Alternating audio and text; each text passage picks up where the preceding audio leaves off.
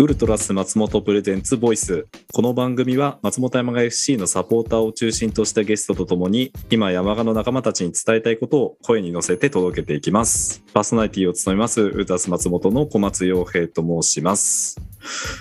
今日は、えー、3人の方ゲストにお呼びしております。まずウルトラス松本からコールリーダーの新関貴則さん。よろしくお願いします。よろしくお願いしますと、えっ、ー、と、あと、この方も2回目の登場になるんですけれども、ウルトラス松本、えー、リズム隊の小池聡さん。はい、どうも、こんばんは。よろしくお願いします。はい、こんばんは。お願いします。前回、えっ、ー、と、まあ、高則君はちょいちょい出てもらってて、あの、佐藤さんは、えっ、ー、と、リズム隊特集っていうところで出てもらったんですけど、それ以来の今回は出演ということで、はい、またお招きいただきありがとうございます。はい。前回なかなかいい回だったんで、今回も期待してます。はい。お手柔らかにお願いします。はい。で、あと、今回はもう一人、えっ、ー、と、お招きしておりまして、えっ、ー、と、川上正樹さん。では、よろしくお願いします。はい、お願いします。川上さんは地域リーグ時代から、えっ、ー、と、松本山子を応援していて、はい えーとまあ、昔から僕らは結構長い付き合いになるんですけれども、はい、なんかやっぱり博識っていうあのイメージが結構個人的にはあってなんか対戦相手のあの選手と山鹿の選手の関係性をなんかブログに上げたりとか。昔やってましたねそそうですね。ウルトラス松本の関東支部みたいな感じで UMS トっていうのがあったんですけどあのそこでも結構あのアジスタにこう5000人アウェーで行くぞみたいな企画で、はい、えと活躍したりとかいうのもありまして。で最近あの Spotify あの音楽配信サービスの Spotify の、はい、えーと、プレイリストで、えーと、松本山が FC のちゃんとの原曲集みたいなのをあの作ってくれたっていうところもあったので今回ちょっと、あのそれについても後ほどお聞きしていきたいと思います。はい、はい、お願いします。お願いします。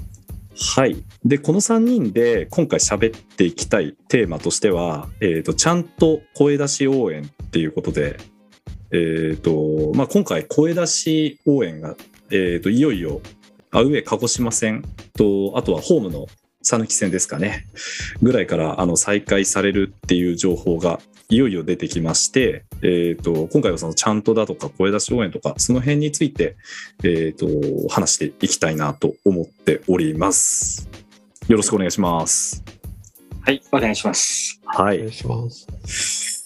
じゃあまずちゃんとの話からあの初回をちょっとやっていきたいなと思ってるんですけれども、うん、あのちゃんと選考についてっていうところからまず話を進めていきたくてこれえっ、ー、と、前回のリズム体特集の時も、えーと、ちゃんとの選考過程みたいなの簡単にちょっと話してもらったと思うんですけども今回もちょっとさらっとあの話していきたいと思うんですけど募集から選考までの流れっていうのはあの佐藤さんどんな感じになってるんでしたっけ？そうですね。まずまあ SNS 上でちゃんと募集しますということで広く一般の方からあのちゃんと案の方の募集をかけます。で、えー、その後ですね、あの、まあ、コールリーダー、リズム隊を中心とした、あの、まあ、選考委員みたいなものを組織していまして、まあ、一曲一曲、あの、候補の、送っていただいた候補曲をですね、す、えー、べ、て聞いて、あの、その中から、あの、絞り込むわけですね。で、あのまあ、これはいけるんじゃないかっていうもの。まあ、大体3曲ぐらいまで絞り込むんですが、もう本当全員一致でこの曲が、この曲しかないだろうっていう曲、うんうん、まあ1曲絞り込めた場合は、それをですね、あの UM 内にかけて信任していただくような感じがいい、うんうんうん、はい。基本的にはだから募集は皆さんからして、はい、えっ、ー、と、はい、何名かのあの有識者会議で選んでいくというか。はい、そうですね。まあ、はい、それはですね、まあ、長年作ってきたノウハウとか、まあ、そういうものもありまして、UM 内でも、まあ、そこはリズム隊の皆さんたちお任せしますみたいな、もうそういう関係性になっているので、うんで、まあ、私たちが選んだものと、その UM の内でこれがいいだろうっていうものが今までもそんな乖離がなかったわけなんですね。で、やはり最近はコロナ禍で、まあ、集あの大人数集まって何かするというのもやはりちょっと世間の面もありますので、うんまあ、必要最低限なメンバーで集まってあの制作の方をやらさせていただいております。なるほど。まあ、皆さんから、あの、本当に信頼していただいて、その、任せていただいてるみたいなニュアンスですかね。そうですね、はいこの、ちゃんと選考なんですけど、実際どれぐらいの応募があるんでしょうか、そうですね。かなり盛り上がってた頃に比べるとちょっと少ないですね。やはり2017年、18年ぐらいはですね、一番多い選手で50曲 ,50 曲ぐらいの応募があったんですね。50作品のあったぐらいあったんですが50、曲はすごいですよね。そうなんです。うん今季の選手において一番多かった選手はですね、えー榎本選手の17候補ですね。17曲候補。あと、田中パウロ純一が16ぐらい来てましたかね。お結構はい生々しい情報出てきましたね。そうなんです。あと、ルカオ選手が12曲ぐらいの、えー作品を送っていただきました。はい。なるほど、なるほど。なんかやっぱり、あれですね、あの、単純に、なんだろうな、出場してる選手にたくさん来るっていうわけでもなかったりして、そうなんですね。やっぱフォワードの選手手作りやすかったりとか、そういうのもありますよね。あるあると思いますね、やはり。り。やはりあのやあの、まあ、キーパー、まあ、後ろ目の選手、前の選手で、こう、ね、曲調もちょっと変わってきたりもしますのでね、うんやはり自分で作りやすい曲ってのがあるんでしょうね。うん。なんか、毎回送ってきてくれる人とか、ある程度なんかこう、固まってる感じなんですかね？あの、本当に嬉しいことで、毎回必ず送ってきていただいている方もいらっしゃいます。はい。うんうんうんうん。なんか、結構 YouTube で自分で歌って、あの、上げてきてくれる人とかも毎回いますよねそうで。すね。本当にいますね。はい。うんでも本当に嬉しいことで、やはりあの私たちにはないアイディアというものが、やはりあるわけですよね。うんうん自分たちがこんな曲があったんだとか、そういう発見もあるので、すごくいつも助かっております。なるほど。まあ、あの、たくさんの、あの、アイディアが、こう、応募されてくると思うんですけど、はい。はいあの、。選考基準っていうのは、どういうところになってくるんですかね？そうなんですね。実際やはりあの、聞くのと大声で歌うのとではちょっとやっぱ違うんですよね。うん。なんかとてもよく思えるちゃんと案が実際大声で歌えなかったりとかイメージと違ったりとかかなりそういうことがあるんですね。うんですのでまあえーっとですねとりあえず、まあ、歌詞に関してはスタジアムで初めて聞いた人も思わず歌えるようなシンプルな歌詞とかですねあとはうんインパクトのある歌詞とかがやはり重要視されるのかなと思います。なるほど。まあ、あの、一回でこう、覚えられるとか、結構そういうの大事ですよね。そうです。ですので、うんうん本当にあの、覚えるのが難しい歌詞ではなくてシンプルなもの。まあ、極端な話をすると、まあ、あの、選手の名前さえ入っていれば、あと、ララララとか、オうんうんーとかね、バモとか、そういうものでもいいと思います。うんうんうんうん。確かにはい実際選ばれたものを見るとなんかそういうところになってくるのかなっていうのはねあったりしますよね。な他の選考基準もありますすそうでねか。はい。あと、まあ、メロディー、まあ、旋律ですね。まあ、大声で歌いやすい旋律かどうかっていうところですね。まあ、複雑さとか、まあ、音程を確認します。まあ、例えば、低い音から高い音へ音程が離れている場合は、まあ、とても歌いづらいですよね。まあ、実際に大きな声で歌って大丈夫かを、まあ、一曲一曲、えーちょっと確認したりします。ですので、うんうんあの、ちょっとすごくいい曲で、あの、ちょっとここ歌ずや歌いづらいかなというものに関しては、まあ、オリジナルにこだわらず、ちょっと音符を少なくしたりとかですね、あの、うんそういうところで歌いやすくするように変えたりすることもあります。ああ、なるほど。そうなんです。あと、息継ぎが苦しくないかも確認しますね。はいはいはいはい。この辺はなんかやっぱり実際歌ってみると、はい。あの、おイメージとちょっと違うなとか、ありますよね。本当どこで息継ぎをするんだってのもありますから、うんうんうんうん。実際にかっこいいと思えるものが実際にどうかっていうとちょっと違うんですね。うん。高則とかなんか自分なりの選考基準みたいなのあったりしますか？歌いやすさと声の出しやすさ。おやっぱそこは一番大事なところというか。一番、うん、もっとシンプルでもいいから、とにかく声の出しやすさかな、僕は。ああ、大きな声で歌えるうん。っていうところを一番大事にする。うん。なるほど。それも大事ですよね。そうですね。最後にもう一個なんですけれども、あとちゃんとの長さですね。長さね。はい。これ、盲点ですよね、意外と。なんていうかい。や、本当そうなんですよ。うんあのい楽曲の基本単位ってやっぱり8小節単位なんですよね。まあそういうものが結構多いんですけれども。ですのでまあ、ちゃんとのワンループは、これよく洋平さんも言ってるんですけれども、8小節で、まあ、しっくりとくるのかなというものはありますよね。そうですね。これ実際ちょっと、これも歌ってみると気づくみたいなところありますけどね。あのー過去になんか16小節っていう結構長いループの曲とか選んだ曲とかは結構あの高速になりがちというか、そうなんです。早くなりましたよこねう終わらせなきゃという。そうですよね。その選手のちゃんと歌ってる間になんかもう守備とかになっちゃったりしてますからねそ。うなんです。そうなんですね。はい。ちょっと忙しくなるのかなとは思いますね。はい。ありがとうございます。はい。あのーこの辺、あの、ミドマガっていう、あの、ウェブマガジンの方でも、あのーちゃんと応募のコツみたいな形の記事を、あの、一回ちょっと自分の方でもまとめてやったっていうこともあったんですけど、なんかあれとかにもまあ分かりやすくまとまってるので、応募する人とかはなんかああいうの見るといいのかなって感じですかね。そうですね。本当、あれは本当にあれいい記事で、とても助かりましたね。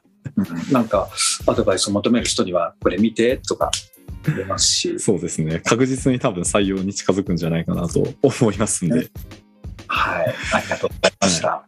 ありがとうございます。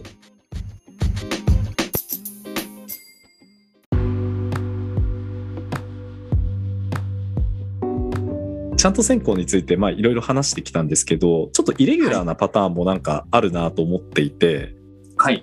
なんか例えばあのチームチャントとかは選考っていう形だとあんまりないですよね。そうですね。うんはい。あれは、えっ、と、まあこ、これがいいんじゃないかって特別、なんか例えば応募の中で良かったものとか、あの、身内の中から出てきて、あのーみんながこれだったら長い時間歌っていけるってなったものが決まっていくようなイメージですよね。そうですね。うん。チームチャントに関しては、やはりその、まあ、メッセージ性の、メッセージ性もあると思いますし、うんやはりそのチームを代表する、まあ、作品というか曲になるものですから、ちょっとそこは、この導入に関しては少し慎重になりがちですよね。うん、うん、うん、うん。ですので、うん、そうなんですね。だから本当にこう投入するテーマとかいろんなものを、まあ、みんなで話し合って、あ、これはいけるんじゃないかってものに関しては投入していくようなイメージですかね。うん、うん、うん、うん。確かにそうですね。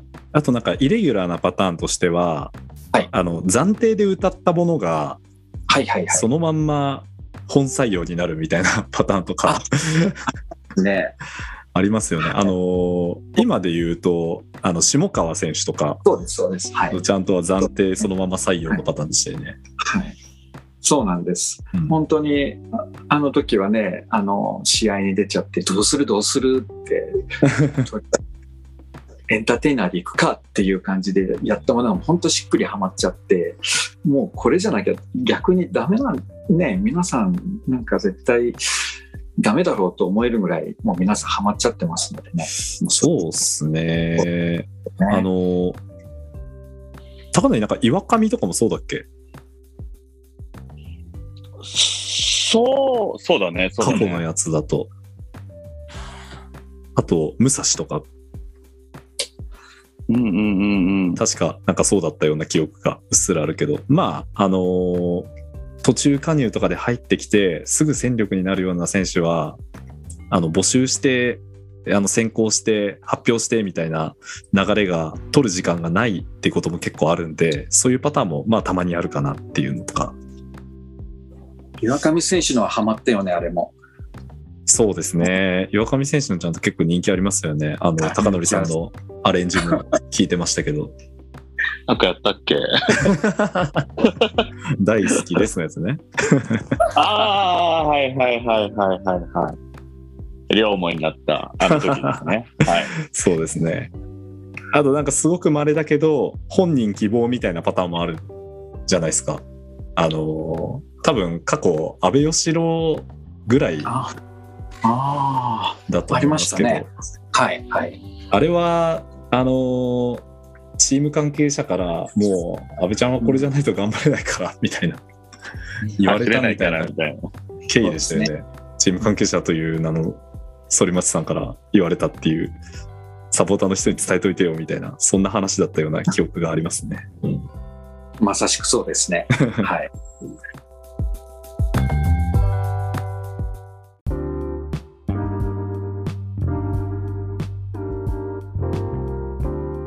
じゃあちょっと選考過程についていろいろ聞いてきたんですけど実際その皆さんもちゃんとを選考するだけじゃなくてあの自分でもあの作ったりしてると思うんですけれどもうんその作り方みたいなところもちょっと聞いていこうかと思ってここにいるあの4人は全員自分が作ったちゃんとがあの採用された経験があるメンバーだということが事前の取材で分かってまして皆さんなんか作り方とかってなんかどういう風にしてますか？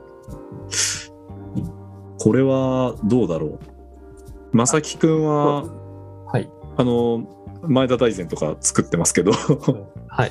掘り当てたね。大きなところをね、一番大きいところはそこです。はい。あれなんかどういう感じで思いついたの？あれはメロディーからですね、最初。おーメロディーから。はい。あなんか、あの、たまたまそういう時に、なんだっけな、カウントダウンジャパンかなんかに行く機会があって、はいフェスですね。まあおフェスですね。うんうん。で、まあ、必然的に音楽はいっぱい、その一日でいっぱい聴くんだけれど、その時、まあ、自然と、まあ、使えそうな曲っていうのを探してしまうもので、うん。あで、聞いた時に、あ、これはいけんじゃないかと思って、後から歌詞を当てはめたみたいな感じだったと思います。これ結構サポーターあるあるな気がしますね。なんかこう常にちゃんとになりそうな曲を考えながらあの生活してるみたいな。あそうですね、フェスに限らず、そう、ある気がします、それは。そうですね。あのなく聴く音楽とかでも。俺もフェスで聴いてみたいなのは結構あの高崎とかそうだったんですよね。ああ、うん。なんかこうフェスあの音楽ライブとかって結構サポーターがその騒いでる様子と結構近いんでイメージしやすくてこういう曲盛り上がるならなんかこういうちゃんともありかなみたいなそういう考え方とかしたりしますよね。なるほど。うん。高則とかもなんか結構常に考えてたりする。僕なんか友達の車に乗った時とか、うんか自分と違う趣味の音楽とか流れてる時に、うん。やっぱ同じように反応するんだよね、これいいじゃんって。おお。聞くよね、この曲何って教えてもらう。知らない曲でも。あでもなんか結構カラオケ行ってとかそういうのも確かにあるかもしれない。あるよね。あるある。原曲があるやつとかはやっぱり常にアンテナ張り巡らしておいてあのこれは使えそうだなみたいなやつをストックしといてあこの選手の名前ハマるじゃんみたいなはいはい。そういう感じで作ったりするよね。あの佐藤さんははい。原曲ありだけじゃなくてオリジナルで作曲をするっていうやり方もしてると思うんですけどそうなんですね。あれはなんかこうどういうふうに考えるんですか？まずですね、自分の場合は、あの、先にあの、選手に伝えたい歌詞の方を考えるんですね。うーんで、そこに合うメロディーを考える。まあ、ぴったり、まあ、そういうイメージに合うような曲があれば、それを使わさせていただくし、なければ、まあ、自分でメロディーを作ったりもしますね。ですので、まあ、実際に声を投げかけるような、まあ、そういうイメージの歌詞とかですね、その選手のイメージとか、まあ、そういうところから、ってところですかね。精神論じゃないけど、だからちょっと私の作ったちゃんとには熱いとか燃えろとか、ゴールを決めろとかね。あの、本当に特歌詞には特徴的かもしれないですね。ちょっとこれがかなり受け入れられない部分も今までけどもね。あの佐藤さん作ったちゃんとの代表作としてはやっぱ塩沢ちゃんとがあるじゃないですかはいはい。今回小松蓮のちゃんとにこうはい転用されましたけど、はいあのあれも今日もゴール決めちゃってっていうフレーズが先にあったパターンですか、そうそうなんです。そうなんです。あ、はいそうなんだうん、ですので、今までも、あの、ボツになって、これちゃんとらしくない歌詞だってことで、あお蔵になった曲は数知れずですね。はい。結構確かに斬新な歌詞出てくる時ありますよねなんかあれあれ、あれ、はい胸トラップしてってやつ。ね。それボボツになった曲？そう、ボツで本 そう、とかね。ちゃんとのフレーズで胸トラップ聞いたことないよねなんか あもうよく覚えてるね、高則さん。ねえ、あったよね。誰だっけあれあっ。たあった。そういうちょっと攻めたフレーズがあるとやっぱり選考会とか盛り上がりますよねそうなんです。とかね、本当にあの、森田のちゃんともあの、シングシングシングで作ったんですよ。ああはいはいはいはい。あの吹奏楽とかでやるやつですよね。もう、森田守護神、森田、熱く守り抜け、今日もよろしく森田ってのがね、これめっちゃ受けてましたよねなんか。うみんなでこうね、肩組みながら歌えばいいんじゃないかと思ったんだけどね、そんなのダメだっつってね、なくなっ一部のちゃいました。熱い指示はありましたけどね、そうですね。うん、なるほどなるほどその場で盛り上がって終わりっていう感じですね。いやまあでも結構あのーここにいる4人とかはやっぱりあの応募することとかも結構あるあのメンバーだと思うんですけどやっぱりあの自分的にこう自信のある曲とかでもあのさっき言ったみたいに50曲とか来ちゃうわけじゃないですか。その中でこう惜しくもあの選ばれず涙飲むみたいな経験もなんかいくらでもたくさんあるわけですよね。はい。うん、もうそこはもう忖度なしであのガチでこういいもの戦えるものをあの選んでるってところはあのお分かりいただきたいところではありますよね。本当そうですね。はい。うんありがとうございます。あとなんかちゃんとの作り方とかでありますか？あの、多分ね、あの、自分が作る曲、やっぱフォワード、前線の選手は結構メジャーコードが多いような気がしますね。へえ面白い。そうなんです。で、やはり、もう本当あの、パウリーニョをうん作った時は、やはりこれ、マイナーなんですね。本当で、FR なので、マイナーコード。うんうんですうんやはり前はメジャー、後ろ目はマイナーって感じで結構自分作ってるなってのは今考えると。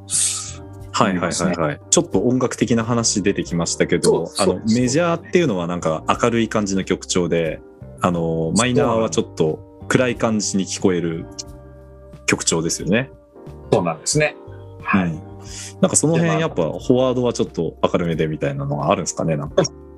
そうんうんそんなややはりこう点を取りに行くので華やかさとかはいはいはいはい。そういうものがあるのかなっていうところはありますよね。ああ確かに、後ろの選手は浮かれずどっしりと守り向けっていう感じの、なんでしょうねきっとうん自分の中ですけれどもね。はい。そうですね。俺もなんかテンポとかででもコントロールすることが多いかな。なんか後ろの選手はちょっとゆっくりめみたいな、それはすごくありますね。はい。うん、イメージとかは。キーパーに、キーパーにチャカチャカしたね、テンポのいい曲でもちょっと違うかなっていうのは感じますよね。うんうんうんうん。なんかこれがハマるなってやつがあれば、そういうのに決めていくって感じですね。はい。うんはい、ありがとうございます。じゃあ来週もまたあのちゃんとの話ちょっとさらに深掘りして聞いていきたいと思いますので、またよろしくお願いします。ありがとうございました。ありがとうございました。